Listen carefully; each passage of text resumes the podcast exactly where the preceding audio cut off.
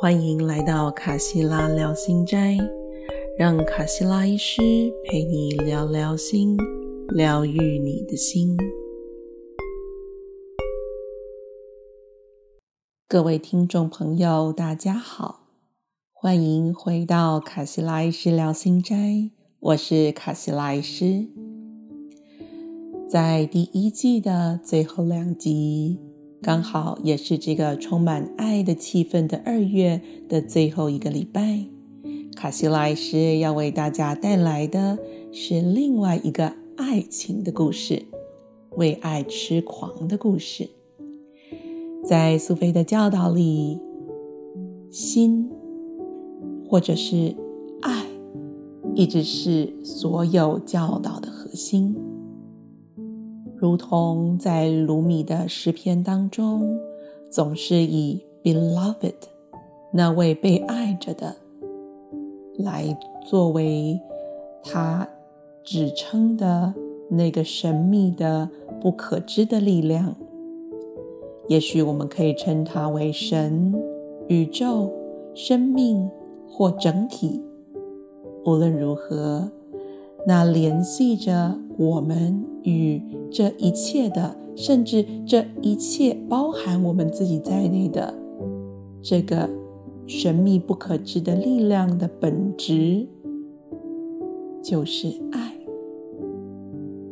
这样的爱呈现在恋人之间，也呈现在我们向内追寻自我、追寻真理的路途上。甚至也可以说，什么是我们最后会追寻到的呢？除了爱，没有其他的。但这种爱很难用简单的定义来阐释。爱是什么呢？所以只能用诗歌、用故事来回答。今天要带给大家的故事是马吉努。与莱拉的故事，简单说，它就是东方的罗密欧与朱丽叶的故事。这个故事在西元第七世纪由古阿拉伯诗人凯斯所撰写。他所写的是以他自己的爱情故事为原型所撰写的故事。流传了几百年之后，到了西元十二世纪，古波斯诗人尼扎米又把它改写成长篇的叙事诗。自此之后，这个故事就在东方广为流传，被改写成成千上百的隐身作品。如果大家用英文马吉努跟莱拉这两个字去搜寻，就可以看到它是如何的被改编成很多的舞台剧，甚至电影。而这些故事最原始的版本，就是从十二世纪开始的这个马吉努与莱拉的故事。马吉努很年轻的时候。在他还在学校求学的时候，就展露出他这种大情圣、充满着爱的本质。当马吉努在学校遇到莱拉，他对莱拉一见钟情。他对莱拉的爱点燃了他心中的烈火。即使只是一个学校的少年，但那个时候他已经完全无心在学业上。以我们现在的话语来说，他进入一个完全恋爱脑的状态。除了莱拉，他没有办法再考虑任何其他的事情。当他一早到学校，看到莱拉还没来上学。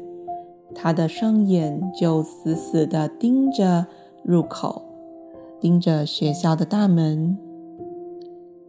莱拉还没来的时间里，他都度日如年。虽然手上拿着书，但是完全看不下去。一直盯着大门，盯到大门的守卫都觉得不自在了。一直盯着，盯到莱拉终于进入学校，他的心才能够放下。而他对莱拉的这股爱，也点燃了莱拉内心的温暖，内心的爱。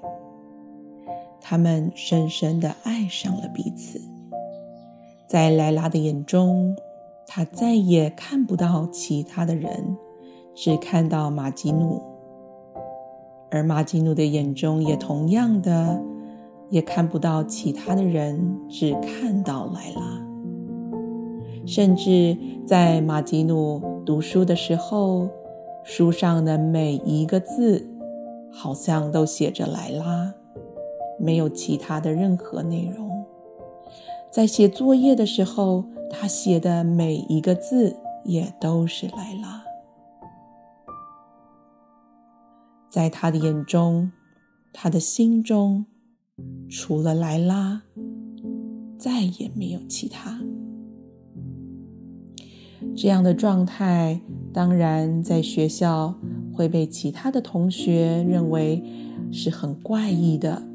同学们窃窃私语着，私下嘲笑着他们，但他们两个却毫不在意。如果你是那个学校的老师，你会怎么做呢？当然，老师们对此感到非常的担忧。哎呀，这两个孩子都不读书了，整天在那边情情爱爱的，该怎么办呢？于是，老师们联系了两方的家长，跟他们说：“你们的孩子。”在学校忙着谈恋爱，都不读书了。他们好像疯狂的爱上对方，完全没有把心思放在课业上，这样是不行的。我们一定得做些什么，让他们把心思放回学业上。两边的家长问老师啊：“那我们可以做些什么呢？”老师说：“我已经试过所有我在学校能够想得到的事情了，但他们这对热恋中的小情侣，就是没有办法把心思从对方身上挪开。看来，除了让他们分开之外，没有其他方法了。”于是，莱拉的父母。下了决定，把莱拉转出这个学校，把她带回家，紧紧的看守她。这样一来，他们被分开了，也许就能好一些了。但是此刻，马吉努的心已经完全给了莱拉，莱拉的心也给了马吉努。肉体的分离。怎么有可能让马吉努跟莱拉的心两颗心来分开呢？莱拉虽然被关在家里，没有办法再外出跟马吉努相见，但他的心仍然满满的都是马吉努。而马吉努没了莱拉，他的心一直悬着，无法放下。陷入深深的悲伤，根本也没有办法再继续在学校读书求学。待在学校却没有莱拉的日子，对他来说根本是一种折磨。最后，马基努的父母也受不了了，干脆把马基努带回家，因为看起来。这个学校对马吉努来说已经什么都没有了，他已经没有办法在那个学校里面获得任何东西了。马吉努的父母感到非常的绝望，他们试过了所有可以尝试的方法，请来了最有名的医生、最有名的祈祷师、最有名的安抚者、治疗师，甚至是魔术师等等的。他们把钱堆到这些他们请来的有名的人的脚下，请求他们说：“求求你救救我的孩子吧！求求你。”把莱拉的心与他的心分开，让他不要再这么受苦了。但是，两颗心没有被分开，怎么可能被分开呢？这是一种恋爱病，没有办法被治好的恋爱病。这种恋爱病是谁都没有办法治好的。朋友们来了，亲人们来了，那些虔诚的修士们来了，那些睿智的长者们也来了。这些人们来了，全都试了他们最大的努力，想要把莱拉。从马吉努的心思里面给去除，但全部都是徒劳无功。有人对马吉努说：“马吉努啊，你为什么要为你跟莱拉的分离这么悲伤呢？莱拉也没有多美呀，我带你去看其他更美的美女，你就会忘记莱拉的。”马吉努回答说：“哦，要看到莱拉的美，你必须有马吉努的眼睛。看起来，这些人是没有办法为马吉努做些什么的了。他们所能想到的最后、最后，真的是最后一个办法了，就是。”直接带着马吉努到他们最神圣的圣地去朝圣，在圣地请求神的协助。于是他们带着马吉努到卡巴。卡巴是麦加，也就是他们最神圣的圣地的，他们认为是神的居所的地方。当他们带着马吉努到卡巴，那里已经有一大群很虔诚的人在那边敬拜着。马吉努的父母依次很虔诚的跪倒在那个地方，跟神祈求说：“最仁慈、最慈悲的神啊，我们请求你的慈悲、你的宽容。”帮助我们唯一的儿子马吉努，让他的心不再被这爱所捆绑，让他的心能够被这个爱的痛苦当中释放出来，忘掉莱拉吧，在那里的每一个人静静的听着。马吉努的父母从心底所说出的这些深切的祈祷，他们静静的聆听，等待着在马吉努的父母说完之后，马吉努要说什么。马吉努的父母祈祷完之后，对他说。孩子啊，换你了，去向神祈祷，请求他把你对莱拉的爱从你心中带走吧。马基努回应说：“如果我祈祷了，我就可以看到莱拉吗？”马基努的父母感觉到很失望。对他说：“就祈祷吧，孩子。唉，无论你想说什么，你就说吧。”于是马基努向前去，虔诚的跪下，祈祷说：“神啊，我想要我的莱拉。”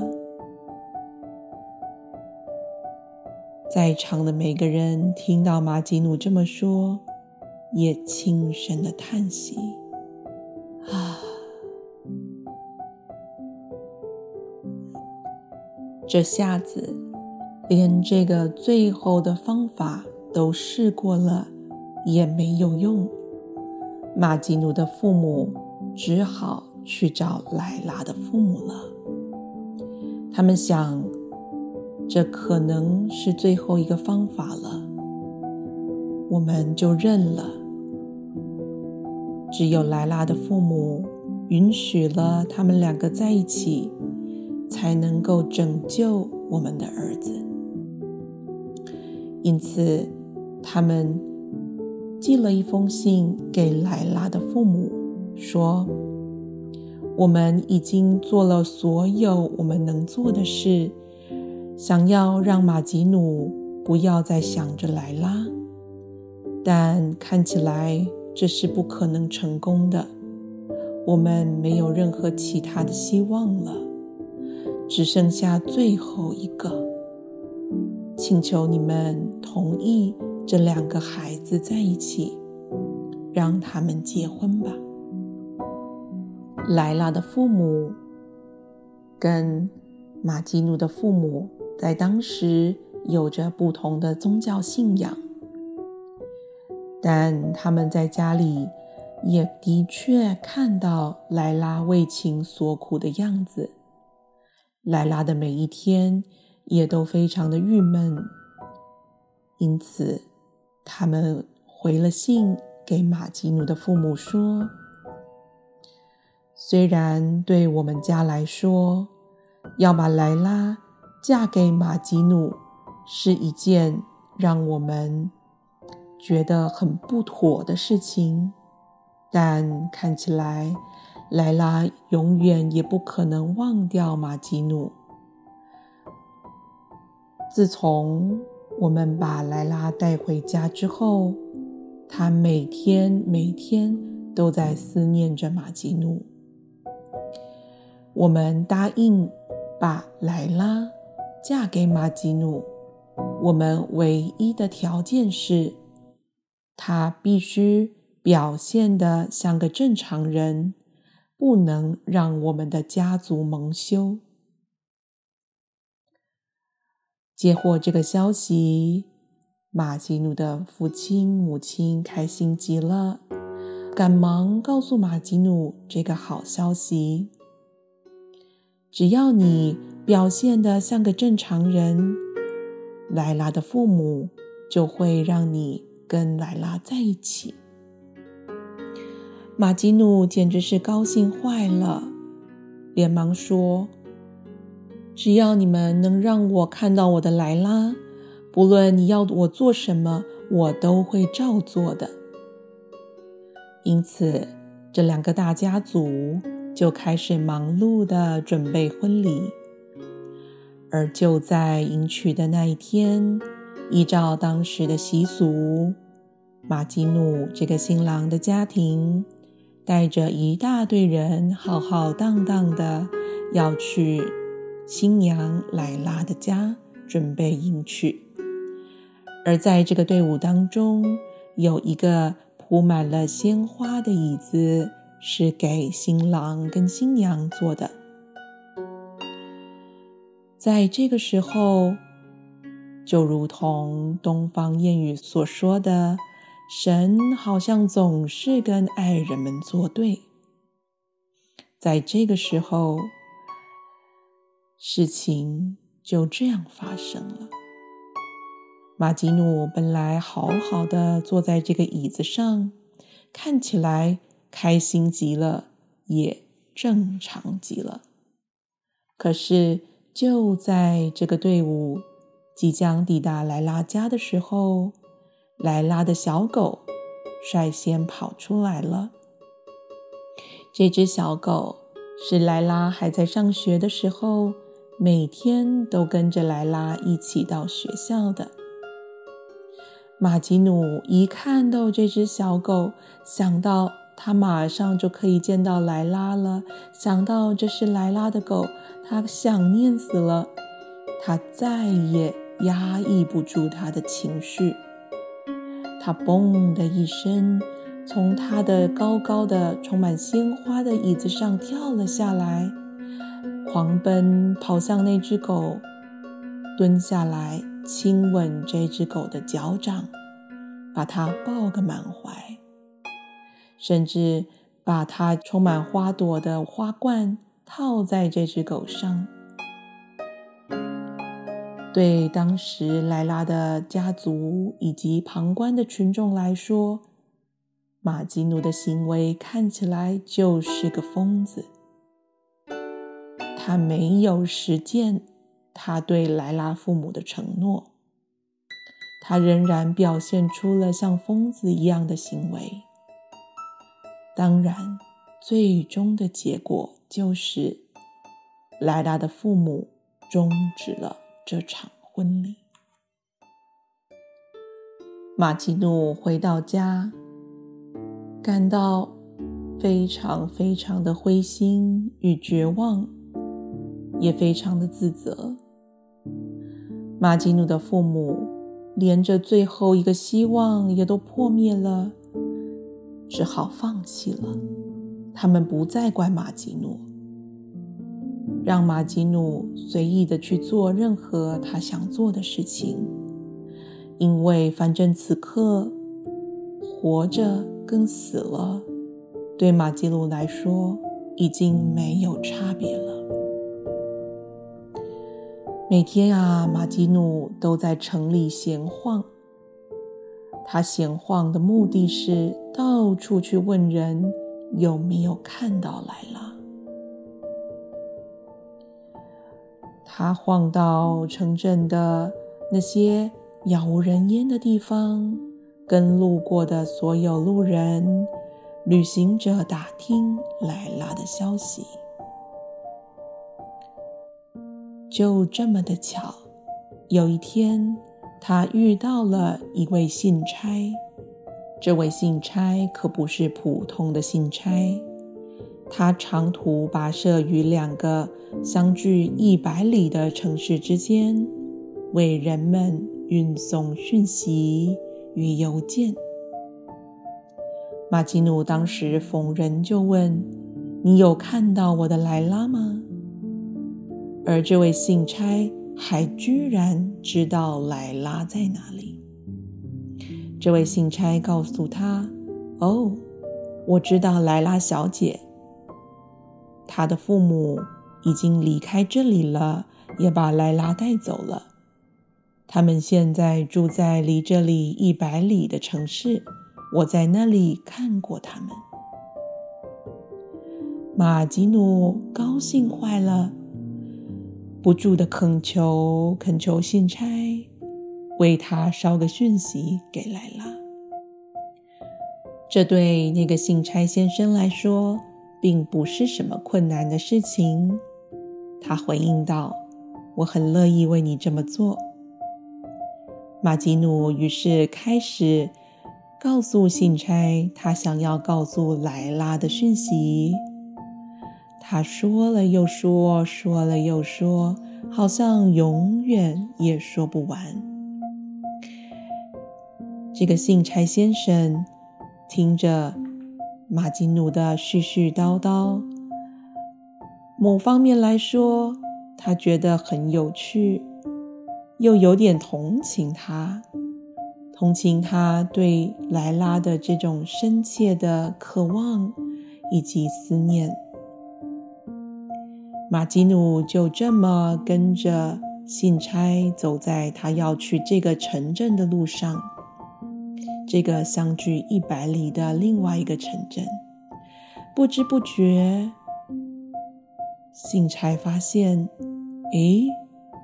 马吉努啊，你就这么跟着我走，一路讲话，已经走了十里了。你再这样下去，我得花多久才能走到另外一个城镇，把你的消息带给莱拉呀？好啦，你回去了，我会替你传讯的。马基努终于停了下来，不再说话。跟信差先生道谢之后，转身预备回到他原来的城市。但他还没走十步远，就又转身回来说：“哦，亲爱的朋友，感谢你，但我想到还有一件事很重要，我要告诉莱拉的事情，我必须告诉你。”于是他又回到信差先生的身边，絮絮叨叨的继续讲着更多他想要告诉莱拉的事。就这么样，又走了十里。走了十里之后，信差先生说：“哦，我的天呀！好了好了，你回去吧。你已经走了这么远了，讲了这么多的话。”我怎么有办法把它们全部记下来，然后告诉莱拉呢？我会尽力的，相信我。好了，你回去了，你已经离家很远了。马吉努点点头，转身走回他原来的城市，但是走没十步又折返了。哎呀，不行不行，还有一件事我一定得说。就这么样，来来回回，来来回回。当马基努发现的时候，他已经跟着这位信差先生一起走到这个一百里外的城市了。这个信差简直是要被马基努心里对爱的这个渴望给惊呆了。他对马基努说。你呀，竟然都跟着我自己走到这里来了。你的莱拉就住在这里。我知道你的故事了。你可不能被莱拉的父母发现你在这里。眼下你也没有地方去。前面有一个倒塌的寺庙，你就先待在那儿吧。这里是城市的外围，他们不会来这里的。如果你跟着我进城，让莱拉的父母看到你，他们一定又会马上搬走的。你在这好生待着，我会代替你去传讯息的。你不吃不喝的，光讲话，走了这么远，一定也很累了。放心吧，好好休息。说完，信差就离开马吉努。往城里面去了。马吉努跟莱拉的故事，今天就先暂时说到这里。不知道大家对于这样的故事有没有什么想法呢？马吉努有没有成功的透过信差先生联系上莱拉呢？马吉努与莱拉的命运会是如何呢？在下一集的静心故事，卡西拉医师会再继续的与大家分享这个故事的后半段。祝福大家心中都能充满了爱。我们下次再见喽，拜拜。